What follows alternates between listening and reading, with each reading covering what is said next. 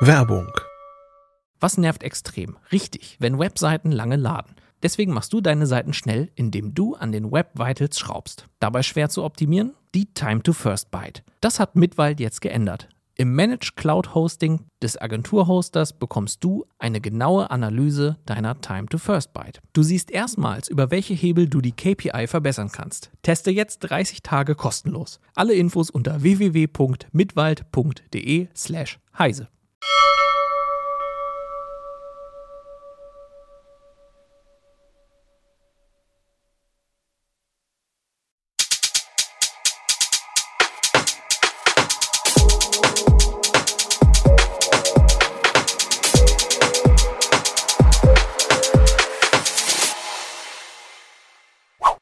Hallo, willkommen zu einer neuen Heise Show. Ich bin Martin Holland aus dem Newsroom von Heise Online äh, und mit mir sind heute hier Jörg Heitrich, der Hallo. Justiziar von Heise Medien und Datenschutzbeauftragte. Und Datenschutzbeauftragte, genau, wichtig. Datenschutzbeauftragte und Holger Bleich aus der CT-Redaktion.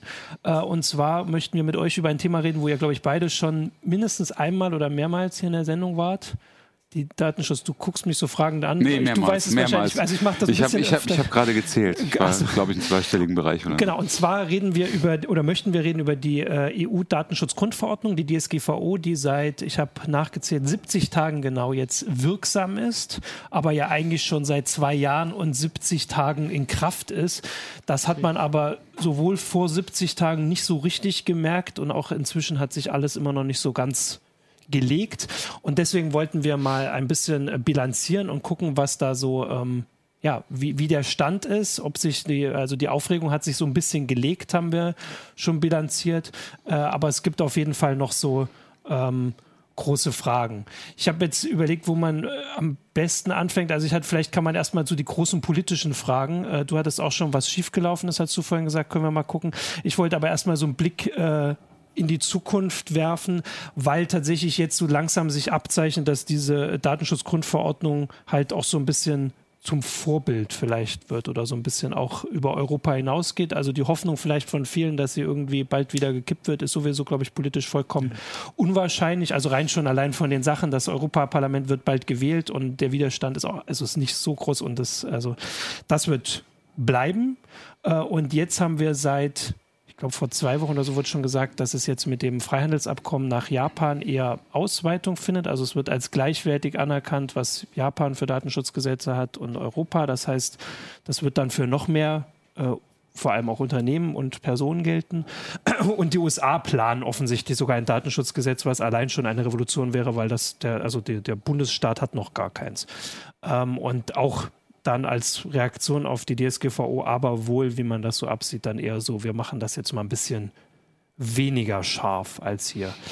Wie ist es denn jetzt äh, in Europa? Also funktioniert das so? Kann man das, kann man die Frage so einfach mhm. machen? Ist also es ein Vorbild? Die Hysterie, die es gab, die hat sich Gott sei Dank, muss ich sagen, etwas gelegt. auch relativ schnell. Auch relativ schnell, genau, ja, ja. Also so die also ich, ich, ich, sehe das ja so ein bisschen aus mehreren Perspektiven. Aus Ansatzperspektive haben äh, meinen Kollegen da noch, neben mir noch eine Anwaltskanzlei, wirklich noch bis 24 Uhr und die Tage danach das äh, mhm. äh, noch bearbeitet. Das kommt wahrscheinlich nie wieder. Äh, das war sehr gülden für die Anwälte, das muss man mhm. einfach so sagen. Ja. Also und auch für Datenschutzberater.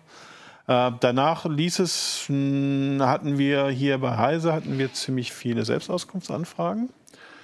Da aber nicht so viele, wie das wir gedacht. Das ist also, hätten. wenn Nutzer fragen, ähm, welche Daten habt ihr über mich? Genau. So rum. Mhm. Das hatten wir, also da hatten wir allerdings auch, muss ich sogar sagen, noch mit mehr gerechnet, mhm. aber es war schon auch eine ganze Menge. Wir hatten den ganzen Prozess dann vorher auch automatisiert, ja. also dass die Datenschutz, die, die Auskunft dann aus der Datenbank automatisch kommt. War auch dann nötig. ähm, ansonsten ist es jetzt, was vielleicht natürlich jetzt auch mit der Sommerhitze Pause zu tun hat, erstmal sehr, sehr ruhig geworden. Aber es gibt ein paar Ecken, wo wir gleich sicherlich auch noch ja. drüber reden werden, wo es im Moment brennt, auch so ein bisschen politischer Art. Ja. Und äh, man kann also nicht sagen, dass das Thema vom Tisch ist. Das wird es auch nicht. Das wird mit Sicherheit auch nochmal hochkochen, wenn, wenn, sagen wir mal, zum Beispiel die Aufsichtsbehörden auch hm, sich mal rühren, was sie bislang nicht getan haben. Und äh, da ist ja, Prüfungen gibt es ja schon. Es gibt da noch keine Bußgeldverfahren. Genau, genau. in dem Sinne meine ich das. Genau. genau.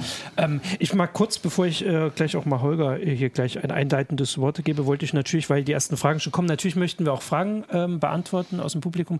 Wobei ich sage, also wir wollen danach auch zu so ein paar Einzelfällen. Es gibt ja irgendwie in allen Bereichen irgendwie teilweise, habe ich auch das Gefühl, nur so eine vorgeschobene Verweis auf die DSGVO, irgendwelche Veränderungen oder auch gerade Nicht-Veränderungen. Ähm, also wir wollen Fragen beantworten. Ich gucke mal, ob wir jetzt also so ganz in des, ins Detail wird es wahrscheinlich nicht gehen. Das müssen wir dann ähm, vielleicht irgendwie nochmal anders angehen.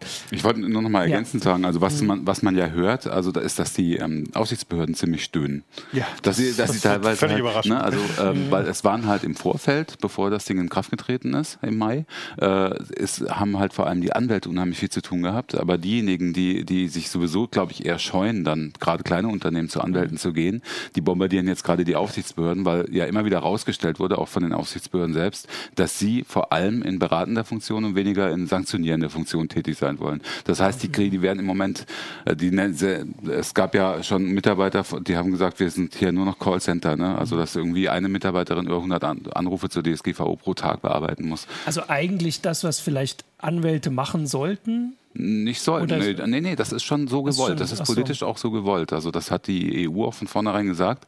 Deswegen dürfen die auch alle oder sollen ja. aufstocken personell, weil die viel beratender tätig sein sollen. Aber das sind ja dann wirklich so wirklich dann immer Einzelfragen. Ja, ja immer ne? Einzelfragen, ne? die natürlich auch schwer zu beantworten sind. Ja. Also ich habe letztens ich, ja. einen Datenschutzbeauftragten, der für kleine Unternehmen Datenschutzbeauftragter ist, der keinen juristischen Hintergrund hat, der hat sich inzwischen einfach angewöhnt, für jedes Mal, wenn er irgendwie eine juristische Frage hat, ruft er da an. Also, also das ist so drei, vier Mal am Tag, wenn er nicht weiter weiß. Ich habe halt überlegt, oder ich hätte mir, man könnte sich vorstellen, dass Beratung könnte ja auch sein, dass man irgendwie Leitfäden veröffentlicht. Und auch das, das tun sie, das haben sie auch alle getan. Also, dass also jemand, ne, also dass man genau. quasi den Leuten was gibt und dass das Anrufen ja. dann eher, also... Aber die haben stehen genau ja. vor dem gleichen Problem wie wir auch, zum Beispiel als Redakteure. Das geht nicht nur mir so, das geht allen, die über die DSGVO berichtet haben in der Vergangenheit. Äh, unsere Leser erwarten von uns, dass wir sehr präzise auf bestimmte Fragestellungen mhm. eingehen, aber das können wir halt nicht immer, ne? weil also genauso verhält sich das auch mit den Leitfäden. Es gibt Leitfäden zum Beispiel, wie setze ich die DSGVO im, im, im Verein um oder im kleinen Unternehmen. Aber da gibt es halt so viele individuelle Fragestellungen, mhm. die man damit nicht abdecken kann. Und damit rennen die dann halt jetzt zu den Aufsichtsbehörden. Ja, okay. Das, und das wird natürlich auch dann so schnell nicht aufhören, wahrscheinlich. Also gut, dann, äh, und das Aufstocken hat dann in dem Fall auch nicht gereicht offensichtlich. Also ich meine, es haben ja die meisten, soweit ich das im ja, Blick hatte. teilweise auch kein Personal. Es gibt ja. ja. noch viele offene Stellen, die einfach noch nicht besetzt sind. Stimmt das. Also ich weiß, dass wir vorher noch eine Zahl hatten, dass äh, vor allem europaweit sich viele Datenschützer gar nicht vorbereitet gefühlt haben. Wir haben jetzt natürlich hier auch vor allem die Situation aus Deutschland, wobei das mhm. Problem müsste so in dem Maße eigentlich überall existieren. Also ja, wir haben in Deutschland Staaten. ja noch die besondere Situation, dass wir Landesdatenschutzaufsichtsbehörden ja, also. haben. Ne? Und äh, deswegen gibt es viele. Es gibt mhm. einfach unheimlich viele Behörden. In anderen Ländern ist es zentral genug. geregelt. Äh, offensichtlich. Also offensichtlich also, nicht, ähm, genau. Zumindest, ja, ja, also ich denke, man hatte einfach nicht mit diesem Ansturm geregelt. Ja. Der, der kam so überraschend. Ja, yeah. und ähm, es war sicherlich auch ein Fehler, äh, wenn wir da nochmal so eine nachträgliche Analyse machen wollen, ähm, dass das alles viel zu spät angefangen hat. Ja. Also das würde ich auch auf jeden Fall ähm, auch den Behörden vorwerfen, aber auch dem, dem deutschen Staat, ähm, auch der EU, dass die ganzen Informationssachen alle viel zu spät kamen. Ja. Ja. Naja, und die haben sich, äh, auch die Datenschutzbehörden haben sich viel zu spät zu bestimmten Fragestellungen geäußert, die offen waren. Ne? Siehe mhm. nur zum Beispiel, wie ist das mit Tracking, Cookie-Tracking? Mhm. Also da, dann vier Wochen vor, vor Wirksam dieser DSGVO, sich dann erst dazu zu positionieren mhm. und in der Weise, dass plötzlich alle äh, Websites oder zumindest alle Medienhäuser äh, vor der Frage stehen, huch, ich soll das jetzt auf ja, einmal umsetzen. Ja. Ne, das ist vier, Wochen, ja. vier Wochen vorher. Allem, also ich kann ja auch aus unserer Erfahrung sagen, dass wir hatten ja schon Berichte jetzt auch auf Pfizer Online zur DSGVO Monate vorher. Wir haben ja schon im November hatten wir schon eine heiße Show dazu und wir hatten auch so EX hatte Schwerpunkte. Aber selbst das war ja ein halbes, dreiviertel Jahr vorher. Aber selbst da war sie ja schon anderthalb Jahre in Kraft. Mhm. Und wir waren noch mit die Ersten, die das so, und selbst da war es irgendwie nicht so richtig auf dem Schirm. Das hat man gemerkt, dass das Interesse dann so langsam gewachsen ist. Mhm. Ähm, hat das einen Grund? Ist passiert das bei Gesetzen sonst auch so? Kann man das irgendwie sagen? Oder ist das einfach, also wirklich, weil das EU-Parlament sich nicht zuständig gefühlt hat, vielleicht das zu erklären? Nee, das ist es ja auch nicht. Das Oder ist ja, auch genau, nicht seine Aufgabe. Ja. Das, ich glaube, man hat die Komplexität unterschätzt. Ja. Ähm, also wir haben 2016 schon ein erstes Webinar dazu gemacht. Da hatten wir irgendwie kaum Teilnehmer, hatten wir 80 Teilnehmer oder so. Also wirklich mhm. sehr, sehr, sehr wenig. Äh, ich glaube, man hat die, die Komplexität und auch ähm, die, dieses, dieses Ausmaß mhm. von, von Sachen, die man auch als, als mittelständischer Betrieb oder auch als kleiner Betrieb da machen muss, völlig unterschätzt. Äh, es ist aber eben auch schlecht kommuniziert worden. Ja. Also da würde ich auch zum Beispiel der ähm, Bundesdatenschutzbeauftragten einen großen Vorwurf machen, die jetzt gerade auch am Ende ihrer Amtszeit ist, die einfach mal mhm. gar nichts gemacht hat. Aber die hat ihre gesamte Amtszeit über gar nichts ja. gemacht. Äh, das hätte man einfach viel mehr kommunizieren müssen, auch von, von den Sachen, die da kommen. Also bereitet euch vor. Ja. DSGVO is coming. Ja, also. Mhm. Ja gut, aber dann gehen wir doch mal zu der Komplexität. Also vorher gewarnt waren zum Beispiel ähm, die Ab also es gab Befürchtungen vor einer Abmahnwelle. Mhm. Ähm, das, äh, ich glaube, kannst du nochmal zusammenfassen. Ich glaube, das war so, dass wenn ein Unternehmen also oder eine bestimmte Website nicht datenschutzkonform ist, konnte oder kann ein Mitbewerber abmahnen, weil er geschäftlich benachteiligt oder das war so das, das Verständnis, weil er nachteiligt ist, weil er sich an den Datenschutz, an die DSGVO hält. Genau. Das war so die Befürchtung. Ist das also äh, ist das eingetreten? Das ist mhm. eingetreten. Also es gibt diese ja. Abmahnungen. Wir wissen nicht, wie viele es sind. Okay. Ähm, aber es sind wohl nicht so viele, denke ich. Äh ich, bin, ich, war vorhin erstaunt. Ich habe vorhin noch mal geguckt. Also es gibt eine Studie des äh, Verbandes Digitalwirtschaft, mhm. die äh, 400 ihrer Mitglieder befragt haben, mhm. also Unternehmen. Und äh, da kam raus, dass 5 Prozent äh, schon eine, 5% der Mitglieder schon eine Abmahnung bekommen haben, die, die konkret auf DSGVO beruht. Ja, aber es ist mehr als ich ja, gedacht hätte. Okay, also, ja. Und alles UWG, ne? also wegen Wettbewerbsrecht. Genau, also diese, diese Frage, ob die das mhm. tatsächlich abmahnen dürfen, die Wettbewerber, ist noch so ein bisschen ungeklärt. Genau. Ja. Was ganz hilfreich ist. Dass es sich klar wäre, wären sicherlich mehr äh, knallharte Abmahnungen. Ansonsten, nach dem, was ich hörte, sind die Abmahnungen tatsächlich an Unternehmen gegangen, die wirklich zum Beispiel gar keine Datenschutzerklärung hatten. Ah, okay. also, also, sehr eindeutige Fälle, wo man noch so ein bisschen sagen muss, ich bin jetzt nicht für diese Abmahnung, äh, wo man aber sagen muss, okay, die wären jetzt wirklich mhm. leicht vermeidbar gewesen. Ja.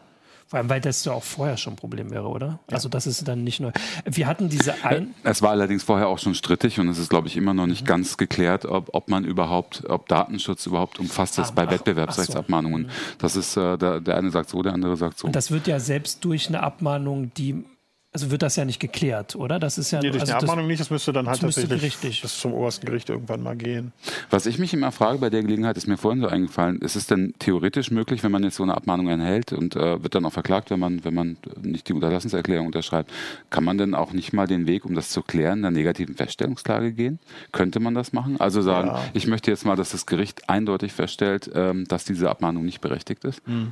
Das kommt natürlich, also könnte man theoretisch, aber das sind natürlich meistens in der Regel Unternehmen, die es trifft, die daran jetzt eher kein Interesse ja, haben. Also wenn ich jetzt der, nicht, der kleine, ich hatte so, so, ein paar Beispiele, da war eine Autovermietung oder so, die werden jetzt kein Interesse haben im mhm. Sinne der guten Sache mit einem Kostenrisiko von 50.000 Euro äh, so eine Durch die Instanzen zu gehen. Ne? Ja. Zu klären, genau. Und es kann natürlich sein, dass sie eventuell dann auch Unterstützung bekommen von, von, von, Verbänden oder so. Mir sind da bislang keine Fälle bekannt. Mhm.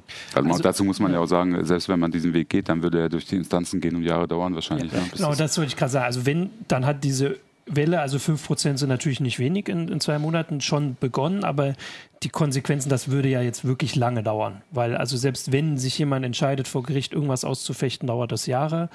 Ähm, vielleicht würde er eine politische Lösung sogar irgendwann nochmal. Gab es da nicht eine Geschichte mit dem? Ja, es gibt, es gab jetzt Paul, irgendwie mehrere Initiativen, ähm, die ah, ganz, genau, ganz, ganz gezielt gesetzgeberisch äh, ähm, festzulegen, dass Abmahnungen aus Datenschutzgründen, mhm. DSGVO konkret, äh, nicht gestattet sind. Allerdings ähm, hat, die, hat da die SPD interessanterweise blockiert und hat gesagt, wir wollen eine umfassendere Lösung haben mhm. gegen den Abmahn, gegen Abmahn, Massenabmahnungen. Das reicht uns nicht. Und da blockieren sie sich gerade ein bisschen gegenseitig. Die, dann aber, glaube ich, auch keine vorgeschlagen. Ja, der, also der einzige, nee, der einzige, der einzige konkrete Gesetzesvorschlag, der ja, kam interessanterweise, stimmt. man man könnte denken, es hätte irgend mit, irgendwas mit einem landespolitischen Wahlkampf zu tun, mhm. äh, kam von der CSU, von Herrn ah, Söder. Okay. Das war aber diese Stimmt, super Spezialregelung. Genau. Das war eine Spezialregelung also, kurz vor der Sommerpause. Man also hatte kurz ja. gehofft, dass sich die Politik mal grundsätzlich diesem Problem der Abmahnung, mhm. des Abmahnungsmissbrauchs, ich, also ich bin ja. jetzt per se kein, per se kein, kein kompletter Gegner mhm. von Abmahnungen, die machen schon Sinn in bestimmten Sachen, auch weil man die Alternative ist, man wird direkt verklagt. Ja. Aber äh, die, dieser Abmahnungsmissbrauch und dieser Abmahnungsmissbrauch, der sich hier auch bei den Abmahnungen zeigt, die hier bekannt geworden sind, mhm. zumindest, den könnte man schon jetzt langsam mal angehen. Das wäre mhm. wirklich sehr, sehr schön. Und zwar eben und nicht nur, und zwar nicht nur in diesem Wettbewerbsrecht auch da, aber, aber vor allem auch im Urheberrecht. Ne? Das ist ja. ja genau das Gleiche. Also das zieht sich ja durch. Genau, also das ist Gebiete. eine Geschichte, die einfach noch dauert. Also es kann sein, dass sich politisch äh, trotzdem was bewegt. Also es wurde zumindest schon mal diskutiert. Das ist ja mal so, also der Bundestag ist ja auch noch eine Weile in, äh, also da wird ja noch eine Weile, also da ist ja nicht so schnell Wahl. Voraussichtlich. Voraussichtlich stimmt. Oh, so mutige Aussagen. ähm, genau. Ähm, eine andere Geschichte war. Wollen wir doch aber ja, einer Sache bleiben, weil ich sie so putzig hm. fand. Ähm, diese Sandhage-Abmahnung. Ah, das war, ja. Das, das, waren diese Geschichten, also das ist ein, ein lieber Kollege von mir aus Berlin, der sehr auch vorher schon durch, nennen Sie mal, skurrile Abmahnungen bekannt war. Ähm, der hat jetzt keine Abmahnung formal geschickt, sondern eine Schadensersatzforderung. Und zwar wohl, ich weiß nicht, wie das Ausmaß genau ist, aber ich glaube, es sind jetzt sind schon mehrere, die bekannt geworden sind. Wie viele ne? sind, weiß ich noch nicht. Nee, wie viele, aber es, also es sind bestimmt ein halbes Dutzend, ist mir bekannt geworden, ist wahrscheinlich mehr ähm, wo er tatsächlich für Mandanten Schadensersatzforderungen geltend gemacht hat wegen Verstoß gegen die Datenschutzgrundverordnung. In der Form, ja. dass er einen Mandanten vertritt, der an ein Unternehmen ein Formular von der Website ausgefüllt und geschickt hat und dieses Formular war nicht SSL verschlüsselt. Und wie teuer ist das? Das hat ihm wehgetan. Das hat ihn so nachdrücklich traumatisiert und wehgetan, diese Kenntnis, die er komischerweise auch erst hinterher hatte, ähm, dass er ja, zwischen 8.500 und 12.000 Euro Schadensersatz nach der DSGVO haben wollte. Also es gibt einen Paragraphen der DSGVO, der das grundsätzlich möglich macht. Mhm. Ähm, wo dann aber drin steht wirklich schwerer, schwerer ja. irgendwas und schwerer Schaden und hochsensible Daten ja, bekannt eben, geworden. Das wäre die Frage, und, was für Daten. Ne? Okay. Also absolut völlig absurd, das Ding. Ja. Also vom Inhalt wie von der Höhe. Ähm, die einzige spannende Frage, die sich da vielleicht noch stellt, ist es Standard, ist es Stand, ist es Stand der Technik, ähm, dass Formulare SSL verschlüsselt sein müssen. Mhm. Ich, würde, ich, ich, würde, ich würde sagen, in dem Fall ja. ja. Also, also, das gibt doch die DSGVO auch ziemlich eindeutig her, dass sie, dass sie das meinen. Sie sagen halt äh, sicher nach dem Stand der Technik, ne? steht glaube ich mhm, dann, oder sowas. Ja, ist es Stand der Technik, dass es genau. SSL verschlüsselt sein ja. muss? Das ist die spannende Frage. Ja. Aber und dann, dann, gibt es halt auch noch verschiedene SSL-Verschlüsselungen. So, so einfach kann man es ja auch nicht machen. Es gibt auch unsichere SSL-Verschlüsselungen. In der Geschichte gibt es noch keine Entscheidung glaube auch nicht, also, dass es da jemals ja, welche gibt. Also da, das wäre tatsächlich etwas, wenn, wenn ich das als Anwalt gehabt hätte, wo ich meinen Mann gebeten hätte, ob wir nicht vielleicht ja. auch eine negative Verstellungsklage machen könnten. Aber diejenigen, die das bekommen haben, die ich kenne, äh, haben da, glaube ich, jetzt nicht so viel Mut. Naja, ich meine halt nur, dass man ähm, also auch eine nicht, also eine Entscheidung, die zugunsten der Angeklagten in dem Fall dann ausgeht, ist ja auch eine Entscheidung. Beklagten ist ja auch eine Entscheidung. Ist ein Strafrecht. Genau, okay. Ähm, ich kenne das nur. okay, ähm, genau. Also die Geschichte, das hatten wir ja auch. Also das heißt, wenn da irgendwas äh, Großes äh, nochmal kommt, kann man das bei uns dann auch nachlesen, inklusive des äh, vor den Kopfschlagens. Ähm, die andere Geschichte waren. Ähm, Zu, zum Vergleich irgendwie. Ja. 12.500 ähm, Euro für eine SSL-Verschlüsselung gibt es eine Schadenstabelle, Schadensersatztabelle und da gab es 5.500 Euro Schadensersatz für eine Hirnquetschung. Mhm. Zum Vergleich. Also Hirnquetschung gegen, gegen verschlüsselte ah, also Nur mal so im Vergleich. Also das liegt so im, in der Höhe von abgetrennten Gliedmaßen ja. oder so, was er da gefordert hat. Zwei Hirnquetschungen. Ähm, die andere Geschichte, die es auch noch gab, waren die, ähm, die Überprüfung oder die Datenschutzbeauftragten, die selbst ja auch im also überprüfen können? Oder wie war das, dass man, ähm, ich, ich überlege jetzt gerade nach dem, dem Begriff, der das war. Also auf jeden Fall ist doch direkt am ersten Tag sind ähm, Klagen oder Beschwerden gegen Facebook und Apple bei den zuständigen Datenschutzbehörden eingegangen. Diese Geschichten gab es ja auch. Also das, ähm, das ist ja was anderes als diese Abmahnung. Na klar. Genau, ja, ja. Und äh, also die Geschichten gab es auch, das war ja angekündigt. Wir hatten ja ähm, Max Schrems hier in der Sendung. Ähm, da ist aber natürlich jetzt noch nichts also die sind relativ öffentlichkeitswirksam. Direkt am Freitag und am Montag ging, glaube ich, in Frankreich noch welche von ähm, Quadrature du Net, auch so eine ähm, ähm, Datenschutzorganisation ein. Und die haben sich gegen die richtig großen ähm, ja, Unternehmen gerichtet. Ne? Also da ist einfach noch spannend, was rauskommt, weil da geht dann diese Frage, die vorher ja so oft, äh, die Zahl, die so oft rumging, waren, wie waren es, 12 Prozent des, äh, des Umsatzes? 2 Prozent? Jetzt bin ich gerade nicht mehr Hm, sicher. 4%. 4 Prozent. Maximal 4 Prozent des Genau, also das war aber das, was- Umsatzes. Genau, was 20 vorher immer so ähm, ähm, äh, quasi rumgeschwirrt ist, weil die würde ja dann äh, bei denen besonders schmerzhaft oder nicht besonders schmerzhaft, sondern besonders hoch sein. Schmerzhaft vielleicht noch nicht mal. Wo er das gerade so schön gemacht hat, wollen wir nicht mal eine Sondersendung machen? Herr Heidrich liest die DSGVO. Das können wir auch mal machen. Mal gucken, wie So viele eine eineinhalbstündige Sondersendung. Das kann er, das kann er so gut. Wenn er sich selbst in den Schlaf regelt. Genau, also die Geschichte ist, äh, ist angestoßen worden, wird aber noch dauern. Einfach, das ist in verschiedenen Ländern. Ich glaube, das war immer so. Also Max Schrems hatte uns das damals so erklärt, dass er sich die Daten, also weil jeder Datenschutzbeauftragte in Europa ist zuständig, wenn halt Nutzer davon betroffen sind. Das ist auch neu übrigens. Genau, Ja. und dass er sich welche aussucht, die besonders vielleicht entweder schon in der Materie bei dem Unternehmen sind oder vielleicht auch besonders ähm, vielversprechend für ihn aus, äh, aussehen, so wie man hier oft vor Hamburg, äh, in Hamburg klagt, wenn man ähm, bei, was war das, Medienrecht oder so, ne? Das ist aber jetzt ja, das ist ein anderer Fall, aber dass man halt, Das also er kann sich jetzt auch das, den, den Datenschützer aussuchen, wo er sagt, da sieht er die höchsten oder die sind die höchsten Chancen. Also dazu vielleicht ein kurzer Exkurs, weil ja. Also ähm, zur Historie auch der, der Unternehmenssitze in Europa. Ne? Also es gibt äh, zwei wesentliche Gründe, warum unglaublich viele von den großen IT-Konzernen amerikanischen ihren ersten Sitz in, in äh, Irland haben, Ja. in Dublin. Ne? Also zum- zum Beispiel Microsoft und Facebook Ja. und so weiter. Der eine Grund ist, dort ist Strom billig und dort ist Mhm. es kühl, deswegen kann man dort gut Gründe und günstig Rechenzentren betreiben, aber der wesentliche Grund Zweites Steuern. ja, äh, gut, dann sind wir schon bei drei Ja, Gründen. genau. Stimmt, Steuer natürlich, klar, weil der irische Staat da unheimlich investiert, um solche Unternehmen auch zu locken und mit Steuervergünstigung. Und stimmt, genau. Und der dritte Grund ist aber natürlich auch das relativ laxe Datenschutz äh, oder Ja. die durch, laxe Durchsetzung des europäischen Es war Datenschutzrechts. also, als Max Schrems angefangen hat, gegen Facebook zu klagen, war das ja irgendwie so eine Hintertür. Über einem Geschäft saß der Datenschutzbeauftragte, Genau. hat das so berühmte fotografiert. Bild von diesem Ja, windschiefen ja, kleinen genau. Häuschen am Rand von einem Supermarkt. äh. Aber das hat sich Aber die haben jetzt ein schönes neues Genau, Haus und die das- haben ja jetzt auch Leute. Genau, also das hat sich geändert und deswegen ist jetzt einfach mal abzuwarten, was da passiert. Also Mhm. es, es ist angestoßen worden, dass vor allem auch die, weil, also war ja oft die Frage, ob, also dass sie sich einfach nicht dran halten, weil das ihrem Geschäftskonzept oder an zumindest Mhm. Details nicht halten, weil das ihrem Geschäftskonzept widerspricht. Genau. Wobei die sehr, sehr spannende Frage ist, wie, von der ich zumindest ganz wenig mitbekomme, wie das alles in einem Rest von Europa gerade abläuft. ja, das stimmt. Also ich, das, ich, ich höre nichts. Hm, das stimmt. Also das, das mag an mir liegen, aber ich habe den Eindruck, sagen wir mal, der aber sehr subjektiv ist, dass vielleicht nicht unbedingt alle Länder das ganz so ernst nehmen wie die Deutschen.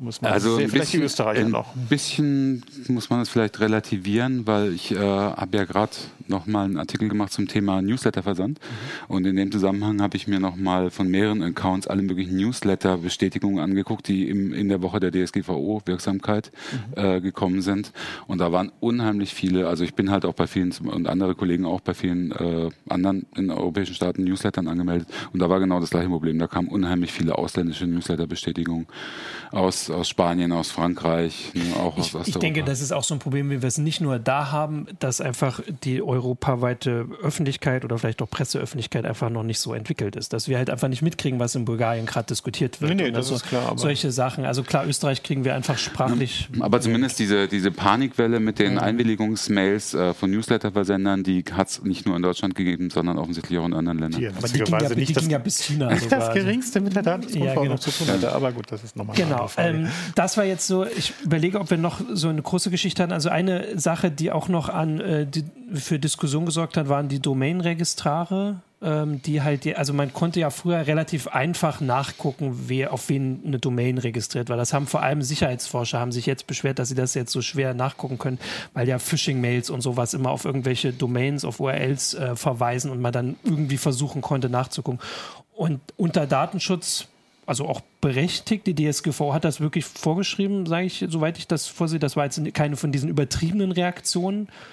Höchstwahrscheinlich. ja, es gibt eine Gerichtsentscheidung dazu, Ah, die genau. gesagt, tatsächlich sagt äh, Landgericht Bonn, glaube ich, Stimmt, da war äh, was. die tatsächlich gesagt habe, dass diese Sperrung ist in Ordnung mit der Datenschutzgrundverordnung, eine der ganz wenigen Entscheidungen. Schon dazu ähm, hat aber massive Probleme, äh, ganz massive Probleme. Also zum einen nicht, nicht nur bei den Sicherheitsforschern, sondern vor allem halt im juristischen Bereich. Ja. Also nur kurz, äh, um Ja, das noch zusammenzufassen, heißt das, jetzt kann man nicht mehr einfach nachgucken, auf wen eine Domain registriert ist. Genau. Ähm, und das gibt auch nicht diese, also gab ja immer diese Seiten und so, wo man das schön gucken könne. Ähm, man muss sich jetzt direkt an den Provider wenden. Nee, man muss sich ja weiterhin an die DENIC, also bei die Ah, weiter an die okay. DENIC, aber es gibt nur ein relativ enges Fenster, bei dem du Auskunft kriegst. Genau, weil also beschwert- genau, ich beschwert glaube, haben sich- Ur- Urheberrechtsverletzung, glaube ich, auch. Ähm, aber Strafverfolger alles, haben alles, auch ein. Strafverfolger haben, nee, die, kriegen Auskünfte. Das ist, das ist unproblematisch. Genau, aber so wie ich es verstanden habe, haben Sie sich schon beschwert, dass es einfach lange dauert. das kann sein. Und das ist, äh, also es dauert auf jeden Fall immer alles länger als vorher, weil vorher konnte man es einfach nachgucken. Ähm, und das ist auch so ein Problem, wo, glaube ich, noch nicht so der, die letzte Lösung gefunden ist. Ja, ich finde aber aus dem, von dem Aspekt jetzt äh, der, der Sicherheitsforscher würde ich das ein bisschen relativieren, Ja, okay. weil ähm, Spam und Phishing-Domains und so sind normalerweise keine DE-Domains. Ne? Also das sind jetzt, ich finde das für die für juristische Auskunftsansprüche zum Beispiel finde ich das Okay, wesentlich ja. spannender, als wenn die schwerer gemacht werden als jetzt äh, für Security-Belange. Also ich hatte jetzt schon Fälle zum Beispiel, wo ich gesehen habe, wo, wo Leute bei uns äh, unter die E-Domains Artikel geklaut hatten. Wir machen das normalerweise so, dass wir die anschreiben beim ersten Mal und sagen, nehmt das runter. Ja. Und erst beim zweiten Mal gibt es Ärger. Ähm, wo ich aber nicht an die Adresse gekommen bin. Ne? Die hatten dann kein ein, ein gefaktes Impressum oder gar kein Impressum. Und das war's dann schon. Dann komme ich schon nicht mehr weiter. Ja, stimmt. Ja. Und ähm, ähnliches Problem bei Leuten, die Äußerungsrecht machen, die kriegen auch keine Auskunft.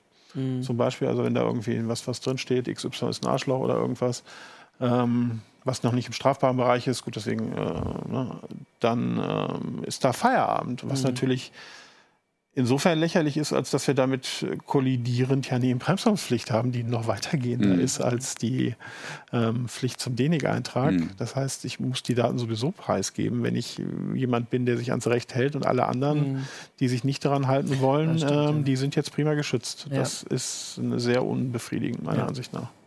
Ähm, unbefriedigend äh, oder auch noch nicht so ganz geklärt waren auch die Geschichte, die, wenn ich das hier richtig mitgekriegt habe, auch schon so ein bisschen im Forum angesprochen wurde, waren das mit den Fotos, Ja. Fotografen. Das ist so eine große Geschichte, die auch, wenn ich es richtig in Erinnerung habe, irgendwie erst Tage vor oder Wochen vor der, ähm, dem Wirksamwerden überhaupt angefangen wurde zu ja, diskutieren. Ja, schon, schon Monate. So, okay, aber so breiter. Also es ist mit einmal so auf dem Schirm gelangt und zwar kurz zusammenzufassen, dass wenn jemand, wenn man jemanden fotografiert, ich weiß gar nicht, ob das nur digital war, ähm, weil aber es Daten- geht nur um Es Digitalfotografie. geht um Digitalfotografie, was aber fast alle Fotografie heutzutage ist, ist das ja eine Datenverarbeitung.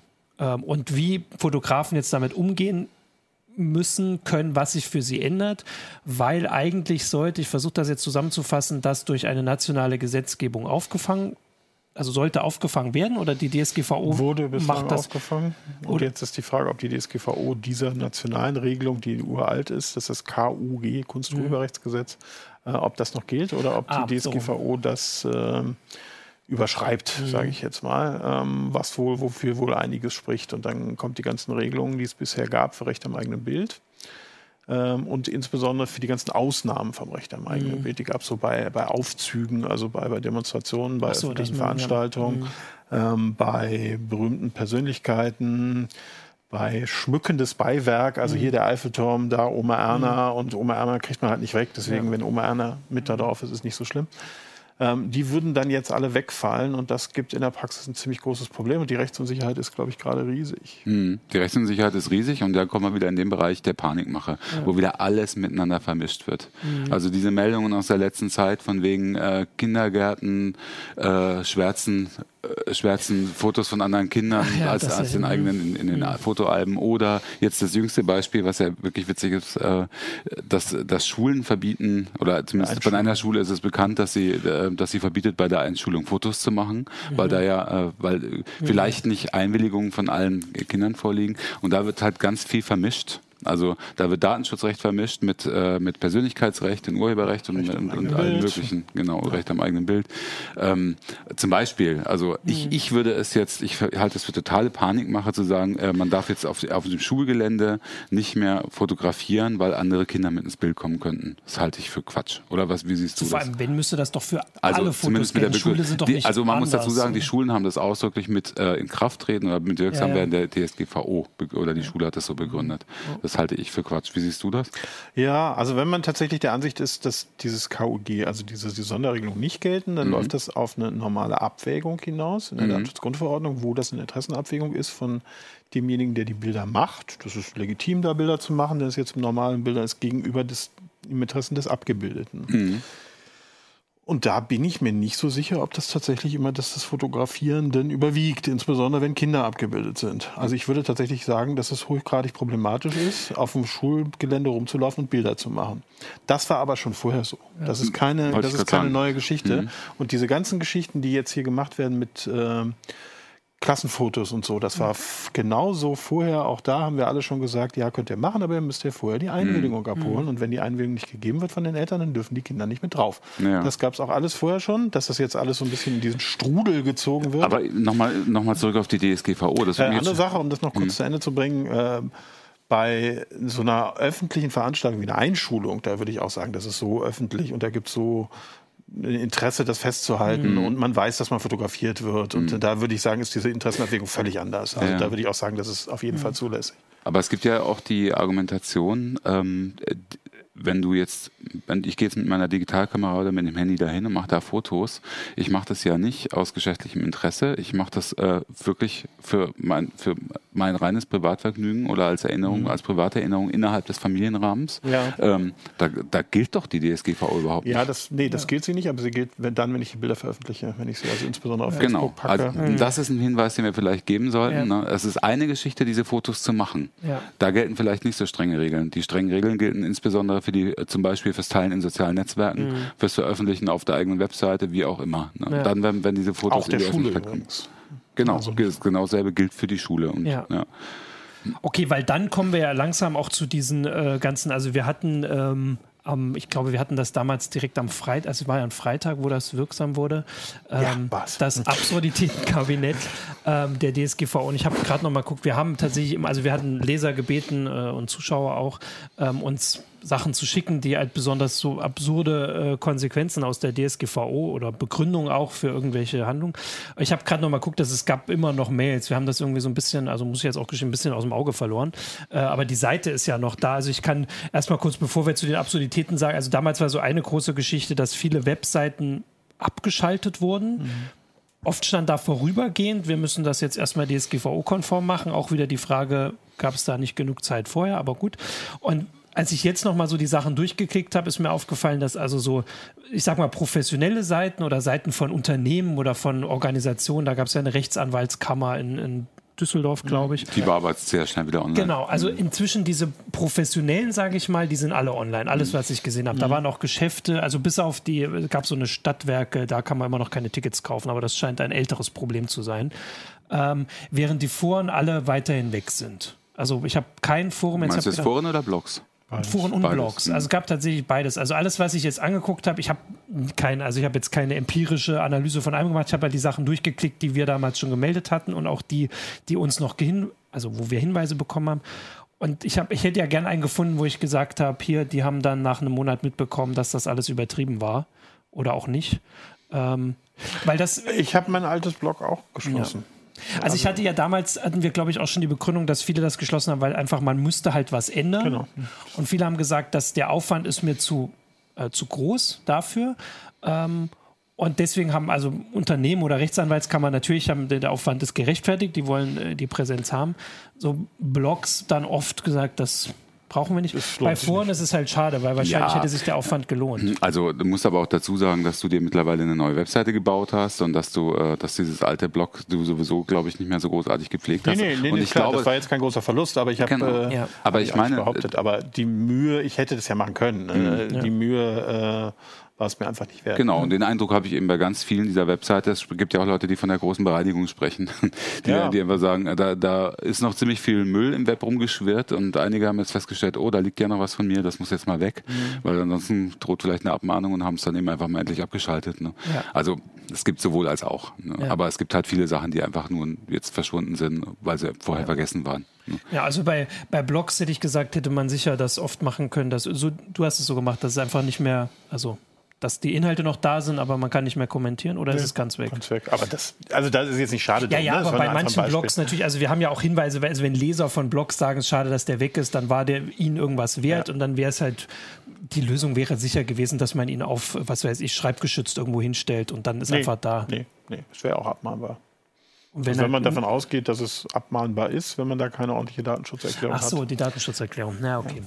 Oder dass du auch Probleme mit den Aufsichtsbehörden bekommst. Ja, aber ich hätte halt jetzt gedacht, dass eine Datenschutzerklärung für eine schreibgeschützte Seite, wo kein Tracker drauf ist, kein Cookie relativ einfach ist. Oder nee, nee, es geht ja Text. nicht um, um, um, um uh, Cookies. Also Datenschutzerklärungen sind ja sehr, sehr, sehr lange. Unsere ist, glaube ich, so ungefähr 36 Seiten ausgedruckt. Ähm, da steht schon noch ein bisschen mehr drin als nur was über Cookies. Ne? Wobei ich jetzt mal einfach sagen muss, in den Raum stellen muss, obwohl ich mir wahrscheinlich wieder viele Feinde machen werde, auch unter unseren Hörern. Ähm, das ist ein Aspekt an der, an, an der DSGVO, der mir eigentlich gefällt. Ich gucke öfter mal in die Datenschutzerklärungen. Die Datenschutzerklärungen sind teilweise wirklich wesentlich umfangreicher und, und auch äh, für mich manchmal überraschend und sehr interessant, an wen zum Beispiel meine Daten weitergegeben werden, was ich vorher nicht erfahren habe. Ne? Also du hast gemerkt, da, also viele gerade kleinere und mittlere Unternehmen haben sich jetzt mal die Mühe gemacht, zu dokumentieren, mit wem sie eigentlich alles zusammenarbeiten, wo meine Daten überlanden. Und äh, das sehe ich als sehr, sehr positiven Aspekt der neuen, der neuen Rechtslage. Da macht man sich ja teilweise keine Vorstellung, ähm, was Ja, in dieser genau, ja. arbeitsteiligen Webwelt äh, an, an Datenflüssen fließen. Ähm, wir hatten jetzt hier noch eine, eine Frage zu so Fotos, aber eigentlich haben wir das beantwortet, weil ihr habt ja schon gesagt, also wenn man private Fotos macht, die man nur privat nutzt ähm, dann, und nicht veröffentlicht, dann gilt die DSGVO gar nicht. Dann, oder zum- also dann hat sich zumindest die Rechtslage nicht verändert. Also weiß jetzt gar nicht, was dann da wirkt, aber Sagen wir mal, es ist auf jeden Fall zulässig. Genau, es ist zulässig. Äh, ansonsten hatte ich jetzt halt nochmal geguckt. Also wir hatten so ein paar Sachen wie, ähm, dass oft jetzt Leute zu, wenn sie zum Arzt kommen, äh, ich überlege gerade, ob ich das auch hatte, wenn man sich dann, ne, die Ärzte sollen dann noch, die rufen dann nochmal an, ob ein Termin ist oder mit den Ergebnissen, dass man da eine Einwilligung geben muss.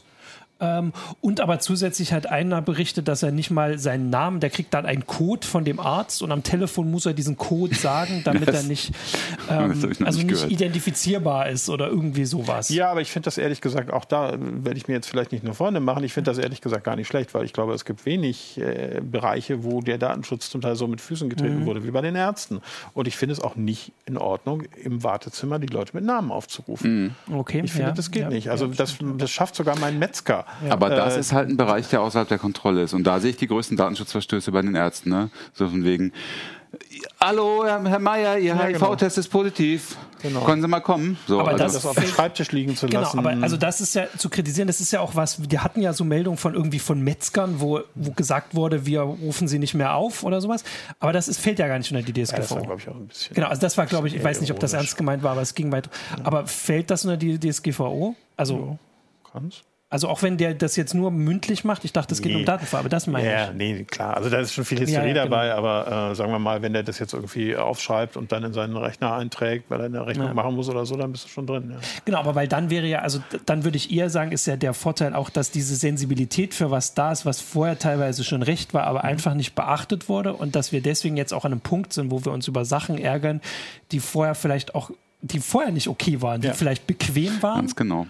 Aber- Dadurch, dass das Thema in die ja. Öffentlichkeit gerückt Ja. ist, gibt's, äh, das war eine Auffrischung der Sensibilisierung Ja. quasi. Für, für, allerdings war es auch äh, verbunden mit einer Polarisierung. Ne? Also es gibt halt eine, auch eine, halt wirklich eine sehr starke Gegenbewegung. Äh, insbesondere in der freien Wirtschaft, die sagen, wir haben solche Standortnachteile jetzt, dass die können wir nie wieder aufholen und bla. Ja gut, aber jetzt ist bald Handelskrieg. Zwei Seiten der Medaille.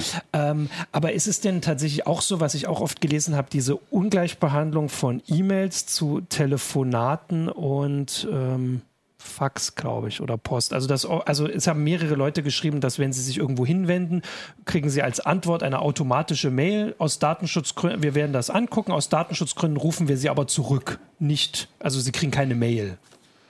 Naja, das gab es teilweise vorher schon. Das äh, haben wir häufig bei, bei Auskünften, wenn Mhm. dann irgendwie irgendeine Auskunft über einen Freemailer kommt und äh, ich denjenigen nicht identifizieren kann, ob es wirklich Walter Müller auf der so und so Straße ist, äh, dann werde ich ihm nicht einfach die Daten per Mhm. E-Mail zurückschicken, sondern ich werde im Zweifelsfalle ähm, wenn da eine Adresse drin steht, werde ich sie halt postalisch an die Adresse schicken zum Beispiel. Also ich es dann dient der sicher sein Validierung, Kann, ne? Es dient der Genau. Validierung, weil ich dann Ja. sicher Ah, sein kann.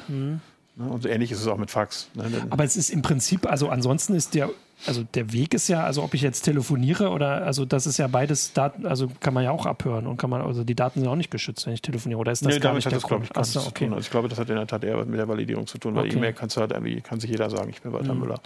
Okay. Bei einem Brief hast du zumindest noch die Unterschrift und dann hast du da zumindest noch mal Mhm. eine, eine Urkundenfälschung mit drin. Ähm, Eine Sache, die ich auch äh, dann noch mehrmals gesehen habe, die habe ich tatsächlich am Anfang gar nicht so mitbekommen, ist, dass also diese E-Mails, an die wir uns nur noch dunkel erinnern, ähm, äh, Mai irgendwie so antworten sie, ob wir, also wir möchten ihnen unbedingt weiter Newsletter schicken. Ähm, dann gab es wohl mehrmals welche, die gesagt haben, wenn sie unseren Newsletter weiter abonnieren, dann kriegen sie einen Gutschein für 5 mhm. Euro oder sowas, was ja, sie da haben. Incentive. Das ist, ist das okay?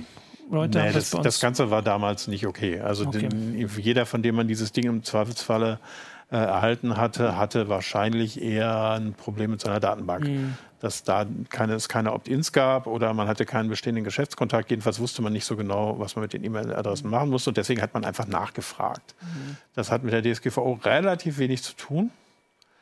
Und das hat mich damals schon ziemlich genervt, dass das irgendwie schon dazu beigetragen hat, der mhm. DSGVO einen extrem schlechten Ruf zu verschaffen, obwohl es damit wirklich nichts zu tun hatte. Ja. Aber das ist ja jetzt ersetzt durch die Genervtheit der Menschen über Cookie-Banner. So. ähm, genau. Die legitimen Nachfolger von diesen Nerv-Mails. Genau, also das ist jetzt äh, die, die andere Konsequenz, ist, dass jetzt auf jeder Seite, die man zum ersten Mal ansurft, oder nicht auf jeder, aber auf vielen Seiten, die man zum ersten Mal ansurft, Nachrichtenseiten jetzt diese Abfrage kommt, stimmen sie zu oder nicht. Ähm, die sind also das würde ich jetzt sagen, die sind auf jeden Fall jetzt ein bisschen vielgestaltiger als früher. Früher gab es nur Ja oder Nein. Heute gibt es. Nee, es gab nie Nein. Das ist das so, heutige Problem. Stimmt. Es gab immer nur Ja. Ich überlege gerade. Nein, Nein war quasi nicht hinzukommen. Also es gibt jetzt ja. ein paar neue Sachen. Also ja. das Problem ist, das Ding macht nur Sinn, wenn du auch irgendwie die Chance hast, Nein zu genau, sagen. Ja. Und bei 99 Prozent der Angebote, ich weiß nicht, wie es dir geht, die, die ich mir anschaue oder die ich in meinem täglichen mhm. Leben habe, ist immer nur Ja. Also ich überlege Das macht die Dinger Es sind schon mehr Nein-Optionen geworden in der letzten oder Zeit. Oder es gibt so Auswahloptionen ja. öfter. Also die sind halt so viel, dass ich tatsächlich, muss ich jetzt sagen, wenn ich jetzt schnell eine Nachricht lesen will oder sowas, dann klicke ich das nicht an. Das ist dann eine andere Konsequenz, aber dass man auswählen kann. Also dann steht da irgendwie, die fünf brauchen wir, die sind dann halt notwendig und die 20 bitte anklicken. Ja. also wir sind da ja auch dabei, mhm. natürlich gerade das einzubauen. Wir sind auch sehr den, den Aufsichtsbehörden sehr dankbar, dass sie das Thema genau vier Wochen vor Start der DSGVO angeschoben haben, äh, weil es uns so richtig Zeit gab, das in Ruhe einzubauen. Mhm. Ähm, wir müssen da natürlich auch mit einer Lösung kommen, ganz klar. Und ja. ich glaube, die anderen Publisher auch. Also das Problem ist ja insbesondere nicht die reine Cookie-Setzung, sondern das Problem ist, äh, wenn das Tracking-Cookies sind. Ja, um, und da braucht man dann, Cookies, ja. äh, dann auch entsprechend äh, ein Einverständnis. Aber das wäre wahrscheinlich sogar mal ein Thema, können wir vielleicht mal machen, wenn wir das eingeführt genau, haben, dass so wir das mal erklären natürlich. und die ganze Problematik ja. drumherum mal besprechen. Ja. Ähm, ich hatte noch eine Sache, die ging damals auch groß rum, habe ich aber auch noch E-Mails bekommen, dass, äh, da hat es einer mal sehr ausführlich erklärt. Ein Unternehmer, glaube ich, der ähm, zu berechtigten Gründen äh, Daten von seinen Kunden sammelt. Mhm. Also ich weiß jetzt nicht, was es war, aber er hat halt Lieferungen oder sowas und sammelt dabei auch den Geburtstag. Wobei natürlich die Frage ist, ob das dann jetzt dann schon äh, notwendig ist oder wie heißt das? Äh, also notwendig ist die Frage, ne? Ob das ähm, aber die, die weitergehende Frage war nämlich, dass er seinen, äh, ähm, seinen äh, Kunden immer zum Geburtstag gratuliert hat ob er das jetzt noch darf. Und da hat, das war wohl eine Frage bei der Thüringer Allgemeinen, also bei einer Zeitung, und da hat ein Mitarbeiter des Datenschutzbeauftragten in Thüringen halt gesagt, naja, also die, der Geburtstag wurde nicht dafür gesammelt, dass sie jetzt äh, da eine E-Mail schicken und gratulieren. Mhm. Also eigentlich nicht. Ja, würde ich auch schon, so oder? Das ist Zweckbindung. So, die Zweckbindung war das Wort, was ich gesucht habe. Genau, und so eine ähnliche Geschichte waren diese Kirchenbriefe. Habt ihr ja, das mitbekommen? Und die, die, die Gratulation bei den 100-Jährigen und genau, sowas. sowas. Ja, das finde ich. Ja, da muss man sich immer auch mal fragen, was kann denn ja, da passieren? Ja, ne? Also ist das nicht einfach wirklich Historie? Aber also, das mit den Geburtstagen finde ich schon nachvollziehbar. Also ich will ja auch nicht von Ihnen so Genau, also wahrscheinlich ist es das so ein bisschen auch mit, also so eine Abwägungssache auch so persönlich, dass jemand, der 100 wird, also erfahrungsgemäß freuen die sich alle sehr, wenn sie in der Zeitung stehen. Nee, jetzt nicht so das ist im Prinzip das Gleiche. Die Frage ja, ist halt natürlich, nur, was genau. passiert. Ja, ja. Also das kann man auch mal. Wir mahnen da ein Kirchenblatt ab. Ja, aber ich meine halt jetzt als, ähm, also man würde ja auch sagen, das mit den E-Mails ist nicht so wichtig. Also es ist mir, mir glaube ich, noch nicht mal so wichtig, mich an eine Zeitung zu wenden oder an den Datenschutzbeauftragten und so. Wenn ich das, dann mache ich das. Aber halt es geht mehr. doch ums Prinzip. Genau, jemand hat das gemacht. Aber also, dass Leute halt in der mein Zeitung gratulieren, Gratulation bekommen, war den Betroffenen, sage ich jetzt mal, schon immer wichtig. Also vor allem ne, diese, mhm. die, die Zahlen, die da sind. Also man weiß ja, dass, also man sieht ja mal die Geschichten, wenn sie dann auch die Gratulation bekommen und sowas. Man mhm. kennt das ja vielleicht auch, ich weiß immer nicht, was man in der Familie so hat an Leuten, die so alt werden. Aber da ist ja wirklich die, die Abwehr Abwägung anders. Das eine ist, der Welt geht nichts verloren, wenn ich eine Geburtstagsmail weniger bekomme oder zehn. Ja, da geht es um, ja, ja, ist aber nicht Also, eine juristische. Genau, das ist eher nicht juristisch. Aber, du hast ja gesagt, juristisch ist es das Gleiche. Also juristisch wären diese Glückwünsche in der Zeitung auch nicht okay. Nee, vermutlich nicht. Nee. Genau. Und in Kirchenbriefen. Aber man sagt, äh, es würde was verloren gehen. Genau, während bei den Geburtstagsbriefen. Und das ist vielleicht, es geht ja manchmal nicht nur juristisch, auch wenn ich dich eingeladen habe. Ich finde, da an, an, so einer, Ja, Deba ja, aber an, so einer, an so einer Debatte zeigt sich wieder, dass, äh, dass da oft so mit zweierlei Maß gemessen wird. Und das finde ich einfach total uninteressant im Vergleich zu dem, was in, äh, in Adressbroker-Datenbanken steht Ja. über mich, ne, zum Beispiel. Also das ist doch wesentlich interessanter. Also was, was, das, was weiß ich, dass die wissen, wo ich wohne, wie viel, auf wie viel Quadratmetern ich wohne, ne, vom Geburtsdatum natürlich sowieso völlig ab, aber vielleicht auch irgendwie meine finanziellen Verhältnisse ein bisschen ausgeleuchtet haben und das alles untereinander teilen. Äh, und da, wenn, wenn man das alles im Hinterkopf hat, ist doch so eine Diskussion darüber, ob, ob jetzt der Geburtstag erfasst und, und äh, für einen anderen Zweck vielleicht auch mal benutzt werden darf oder nicht. Für so einen Zweck finde ich Das total irrelevant. Stimmt völlig, aber hier geht es ja, da Nein. hier hat das ja jemand gefragt. geht ums Ja, Prinzip, ja, ja. moralisch, ja, Nee, nee, es geht, nein, aber ich kann ja nicht einfach sagen, okay, das eine passt mir nicht äh, und deswegen finde ich es schlimmer als das andere, wo ich jetzt persönlich Aber- kein Problem mit habe. Also ich sehe halt schon den Unterschied, weil die Schufa geht nicht zu einer Zeitung und fragt, dürfen wir das machen? Die werden sich vor Gericht mit Klauen und Füßen wehren, dass sie das machen dürfen. Aber hier ging es ja um einen Unternehmer, ein, ein mittelständisches Unternehmen, irgendwie, vielleicht weiß ich nicht, ein paar Mitarbeiter, der selbst auf der sicheren Seite sein wollte und sich halt auch im Recht ja, gefühlt hat. klar. Also aber die, was er verschickt, ist Werbung. Der Genau, möchte mir doch nicht aus ja, vollem das Herzen stimmt, zum ja. Geburtstag gratulieren. Ja. Da würde er dir vielleicht widersprechen. Ich weiß nicht, ob er Ja, zuguckt. gut, das kann natürlich sein, dass er- Genau. Also klar, das macht man ja eh meist automatisch. Wahrscheinlich ist es wirklich so nicht. Klar, es ist Werbung, äh, aber deswegen ist die Frage schon unterschiedlich. Also diese, also er sorgt sich darum und er würde dann vielleicht auch ab, dass er was nicht Richtiges macht und so. Ja, er Während sorgt sich darum, dass er keine Werbung mehr machen genau, kann. Ja, die schade. Ad Adressbroker. Das würde mich aber wirklich mal interessieren, wie so ein Landgerichtsurteil ausfallen würde, wenn es um die Frage geht, ist das, äh, diese, das Senden eines Geburtstagsgrußes Werbung oder nicht? Ja, klar. Natürlich. Ist es auf jeden immer, Ja, Fall? auf jeden Ja? Fall, klar. Ja? Ja. Ja, es gibt einen ganz weiten Werbebegriff, der äh, jedes auf sich aufmerksam machen. Ja? äh, Okay. Also zumindest da, wenn das irgendwie Da muss auch nicht steht, der sind das- Unternehmensname genannt sein oder sowas. Ja, wenn ist der er Unternehmensname normalerweise? ist natürlich genannt. Sonst, also d- der einzige Sinn von diesen Dingern ist doch nur Werbung zu machen. Ähm, da kommt dann gleich noch die Frage, wie sieht es eigentlich mit physischem Datenschutz aus? Also wenn das gedruckte Telefonbuch, das es ja noch geben soll, ähm, ist das dann auch? Also da, aber ich glaube, da stimmt man zu, oder? Beim Telefonvertrag gibt es so einen Haken. Weißt du das?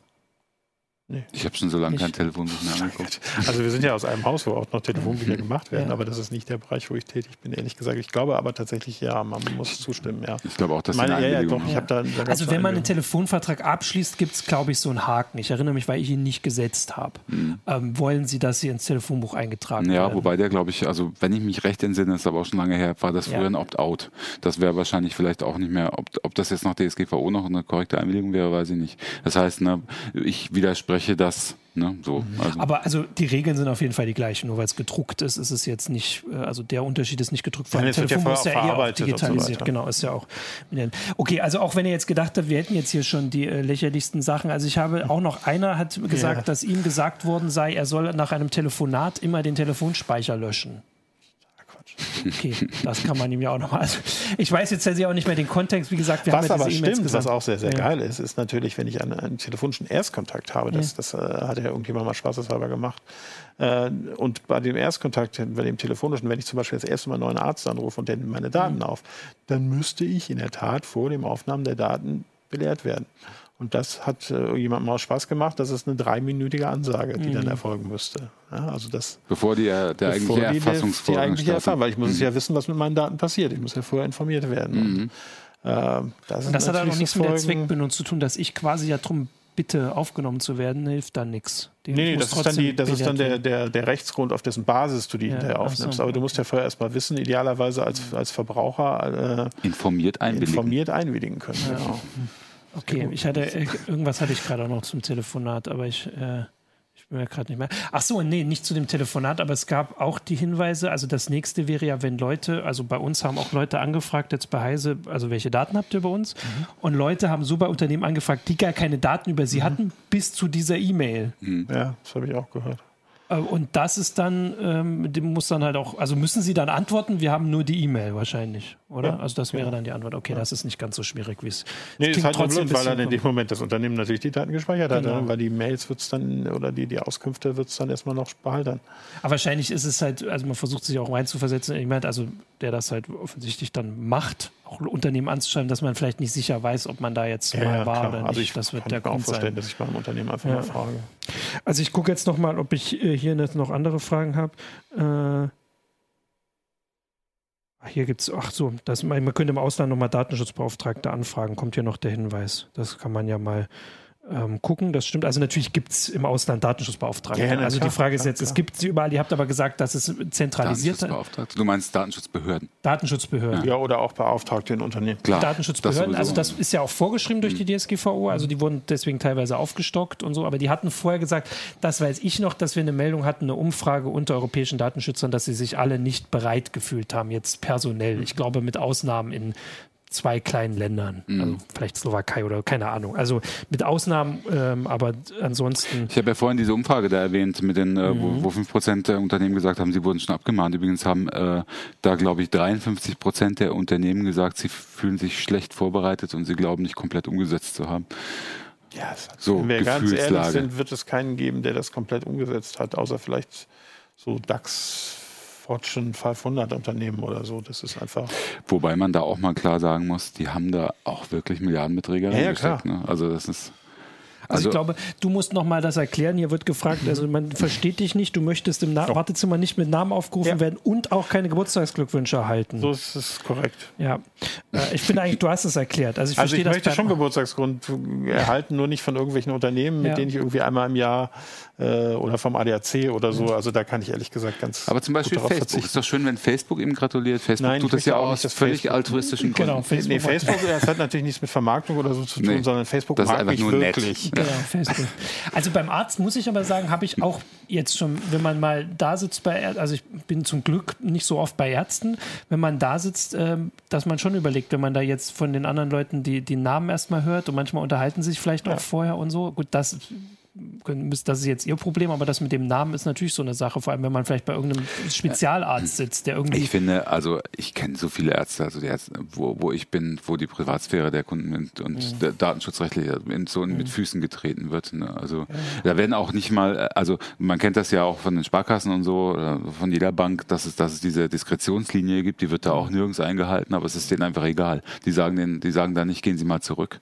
Also äh, ich finde, es ist, gehört schon allein wirklich strengstens unterlassen zu sagen, welche Medikamente jemand nimmt. Ne? Sagen Sie mal, welche Medikamente Sie genommen haben, was brauchen Sie jetzt für ein Rezept und oder oder genauso, wenn Sie telefonieren. Ich habe hier eine Überweisung von Herrn Müller, wann können wir den denn einliefern? Also, also das ist alles so. Der, der oh, Klassiker irgendwie, dass die, die Werte noch im Bildschirm stehen, wenn der nächste kommt. Ja. Das ist, glaube ich, jedes Mal Ja. bisher so gewesen. Ich würde aber jetzt zumindest ein Also bisschen gibt- einschränkend ja, sagen, dass auch das schon problematisch Ärzte. dass man so über, äh, nee, auch diese Sachen schon problematisch sind und man darüber nachdenkt. Andererseits, dass das Publikum, an die diese Daten kommt, halt trotz allem begrenzt ist, physisch begrenzt. Also das ist halt was anderes als im Internet, weil wir Ja, halt oft aber, bei der gibt, DSG aber du kannst auch noch einen Schritt weitergehen. Du kannst auch sagen, es handelt sich hier um höchst sensible Daten. Das stimmt, ne? ja. Es, Stell dir es gibt vor, ja du gehst als Prominenter zum Onkologen. Das stimmt, ja. Mhm. Ja, da kannst du gar nicht, kannst du gar nicht machen. Ja. Da stehst du am nächsten Tag in der Bildzeitung. Ja, das stimmt, ja. Okay, nein, das ist äh, ein sehr guter Hinweis. Ich hatte hier jetzt noch, äh, kommt auch noch von äh, Chumbaldum der Hinweis, dass äh, ständig von Panikmache redet ähm, und äh, wir das hier so ein bisschen äh, zurückweisen, äh, aber dass konkret oft doch gesagt wird, es, es bleibt halt ein Restrisiko. Ja, bleibt's auch. Aber das ist trotzdem was anderes als, also vor allem, weil ich würde jetzt auch sagen, dass bei Gerichtsverfahren in Deutschland, selbst wenn man jetzt irgendwas hat, dass es diese, diese Megasummen, die du vorhin hattest mit dieser einen Schadensersatzklage oder diese 4% oder sowas, das ist ja, also diese 4% sind so eine Maximalforderung und dass ja sowohl die Datenschutzbehörden hier gesagt haben, dass sie mit Augenmaß erstmal vorgehen wollen. Du hast gesagt, dass das wäre wirklich eine praktische Antwort darauf, dass all das, was wir gesehen haben, sehr klare Verstöße waren bei Abmahnung jetzt in dem Fall. Also Sachen, die so klar sind, dass sie auch vorher schon rechtlich nicht, also illegal waren, ja, eine rechtswidrig waren. fehlende Datenschutzerklärung ist ein Problem. Die- Genau. Das hatte man vorher auch schon das Problem. Und das ist keine hatte. Panikmache zu sagen, wenn du was Rechtswidriges machst, dann ähm, Also wenn ich dazu Kann's noch mal was sagen darf, ähm, von wegen Panikmache, also das wurde uns ja auch oft vorgeworfen in der Berichterstattung der CT und auch Heise Online in der Berichterstattung vor der DSGVO ab Januar, wo wir zum Beispiel gesagt haben, jetzt handeln, es wird wirklich nötig und so. Äh, wir haben gesagt, so und so und so könnt ihr handeln, um mhm. möglichst schnell und jetzt möglichst kurzfristig äh, ähm, euch bestmöglich zu schützen. Es bleibt ein Restrisiko. Ähm, und das und das und das kann euch drohen, nämlich Abmahnungen oder, oder eine Prüfung durch Datenschutzbehörden mhm. auf Beschwerde hin und vielleicht, ja. und, und, vielleicht ein Bußgeld. Ich weiß nicht, wo da Panikmache ist. Das wurde uns, wie gesagt, auch ja. vorgeworfen. Ähm, was ist passiert? Also natürlich, das mit den Bußgeldern, das wird dauern, weil jetzt erstmal. Ja, kommt weil, aber sie ja, kommen. also es ist relativ deutlich. Und, äh, dass es, es, es, es ja vorher schon. Also mhm. Prüfungen sind angelaufen, aber die Prüfungen dauern natürlich. Das sind Behörden, das darf man auch nicht vergessen. Ähm, und das Zweite ist, Abmahnungen hat es auch schon gegeben, aber natürlich zum Glück, wir haben uns nie geäußert, äh, in welchem Ausmaß wir die erwarten. Das kann, konnte man ja auch nicht. Aber Abmahnungen aus wettbewerbsrechtlichen Sinn sind gekommen. Äh, ne? Und äh, ich weiß nicht, also ich ja. sehe jetzt keine Panikmache. Ich sehe, dass das eigentlich ziemlich genau so ja. äh, jetzt sich fortgesetzt hat seit Mai, wie wir das eigentlich ja. prognostiziert haben. Ja, also eigentlich sind wir am Ende. Ich habe aber tatsächlich noch eine spannende Frage, die möchte ich auch noch äh, vorlesen und vielleicht ein bisschen beantworten. Und zwar fragt David Wenn, ob wir den Datenschutz, also ich nehme das jetzt mal diese DSGVO in dem Fall, äh, als Blocker für technischen Fortschritt oder eher als Katalysator sehen. Was man, also, ne, das ist ja eine große Frage. Diskussion. Ähm, und ich, also ich hatte auch das Gefühl, dass, also ihr, ihr habt das vorhin gesagt, dass Unternehmen jetzt klagen und so, dass sie irgendwie äh, benachteiligt werden. Aber natürlich können sie in ganz Europa jetzt auf gleiche Standards beharren, mhm. also bestehen und sich darauf berufen und der Markt bleibt der gleiche? Ja, aber der, der, der Grundgedanke war ja ein, dieses Gemeinschaft, mhm. äh, gemeinschaftliche Playing Field für ja, alle Unternehmen, genau, dass, sie, ja. dass sie erstens ist das nicht lange nicht gut genug umgesetzt worden, weil es viel zu viele Öffnungsklauseln gibt. Also deswegen gibt es eben doch unterschiedliche Gesetzgebung ja. teilweise in unterschiedlichen Mitgliedstaaten. Und wir sehen ja zum Beispiel in Österreich, dass Staaten sich äh, einen Wettbewerbsvorteil daraus erhoffen, dass sie eben bestimmte Regeln einfach nicht umsetzen, die mhm. eigentlich vorgegeben sind. Also ich würde sind. mich zum Beispiel als Anwalt nicht trauen, Unternehmen in Österreich zu, äh, zu beraten. Mhm. Ja, mhm. trotz gleich so, geltender okay, DSGVO. Ja. Ähm, ja, und dann haben wir das Problem, wir haben auch hier das Problem, genau wie bei der ganzen Migrationsdebatte auch, es gibt eine Außengrenze und es gibt ein Jenseits der Außengrenze. Ähm, das heißt, was ist mit den USA zum Beispiel? Also äh, die haben im Moment äh, einen umso größeren Wettbewerbsvorteil, weil eben das, äh, der Level, der, der, der Levelunterschied gestiegen ist. So. Und das ist ja das, was viele Unternehmen eigentlich dem EU-Gesetzgeber vorwerfen, dass es, dass es noch mehr Gründe gibt, jetzt zum Beispiel als Start-up sich eben nicht mehr in Europa niederzulassen, ja. sondern direkt ins Valley zu gehen oder so. Und da ist natürlich ja. was dran. Die andere Seite ist aber auch, muss man auch, Entschuldigung, ganz kurz noch, muss man aber auch sagen, dass das vielleicht auch nicht so bleibt.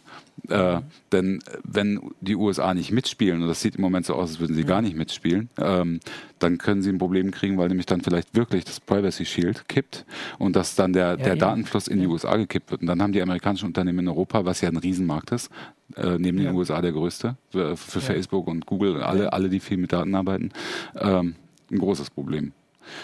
Also ich würde sagen, dass die Datenschutzgrundverordnung insofern gescheitert ist, als dass sie die Prämisse hatte, den guten Ansatz hatte, die Bürger sollen sich damit wohl und sicher fühlen. Mhm. Ja, und das ist leider, muss ich sagen, durch die öffentliche Diskussion ziemlich verloren gegangen. Aber auch selbst verschuldet. Ja, auch selbst verschuldet. Ja, auch ja. Ähm, das kann sich das, aber noch ändern. Das, ja, ja, ja. Aber so dieses, dieses gute Grundgefühl, meine Daten sind jetzt erstmal bei europäischen mhm. Unternehmen sicher, das ist leider verloren gegangen und ersetzt wurden durch Ich bin genervt. Mhm. Ähm, das ist sehr schade. Ansonsten mhm. glaube ich aber schon, dass das so ist. Also, dass wir hier eine, äh, schon eine Verbesserung des Datenschutzes haben. Mhm. Das finde ich auch gut, erstmal als Bürger. Ähm, und ähm, ich hasse diese ganzen Geschichten, die richtig viel sinnlose bürokratische Arbeit machen, so dass ich hier alle, alle, alle Prozesse protokollieren muss und diese, diese ganzen Sachen, die wirklich keinem helfen. Also meiner Ansicht nach jedenfalls nicht. Ähm, sehe aber auch als Unternehmer in der Datenschutzgrundverordnung ein paar ganz interessante Sachen, die sicherlich auch, wenn du da bist, Katalysator mhm. oder so, ähm, die hier den Datenschutz auch fördern, zum Beispiel so Privacy by Design, also Sachen, mhm. die auf den Markt kommen, müssen auch schon vom Datenschutz her mhm. durchdacht sein und möglichst datenschutzfreundlich, ja. Privacy by Default äh, eingeschaltet sein. Äh, solche Sachen finde ich gut und interessant. Ähm, ich finde es sehr gut zum Beispiel, dass man eine Diskussion in, in dem Bereich Löschen überhaupt mhm. langsam mal kommt. Das hätten wir auch vielleicht nochmal als Thema nehmen können. Mhm. Ähm, dass ja kaum gelöscht wird in Unternehmen mhm. und dass da jetzt die, das ein bisschen befeuert wird durch die Datenschutzgrundverordnung. Mhm. Ähm, und so, so, viele Bereiche finde ich auch gut. Andere Bereiche sind mir zu bürokratisch und bringen mir zu wenig Licht und Schatten. Ja. Okay. Also wir sind jetzt bei der Stunde, das ist also das ist immer so unser oh, Maximum. Ähm, deswegen ähm, würde ich sagen, wir werden das ja hier sicher nochmal wiederholen. Die bleibt ja da, haben wir gesagt. Ähm, wir ja. können nochmal Bilanz ziehen. Wir haben ja auch noch andere äh, Teilaspekte, die sich noch weiterentwickeln werden. Ähm, genau. Und damit äh, danke euch für die Einsichten, danke fürs Zuschauen, äh, für die Fragen und bis nächste Woche. Tschüss. Ciao. Tschüss.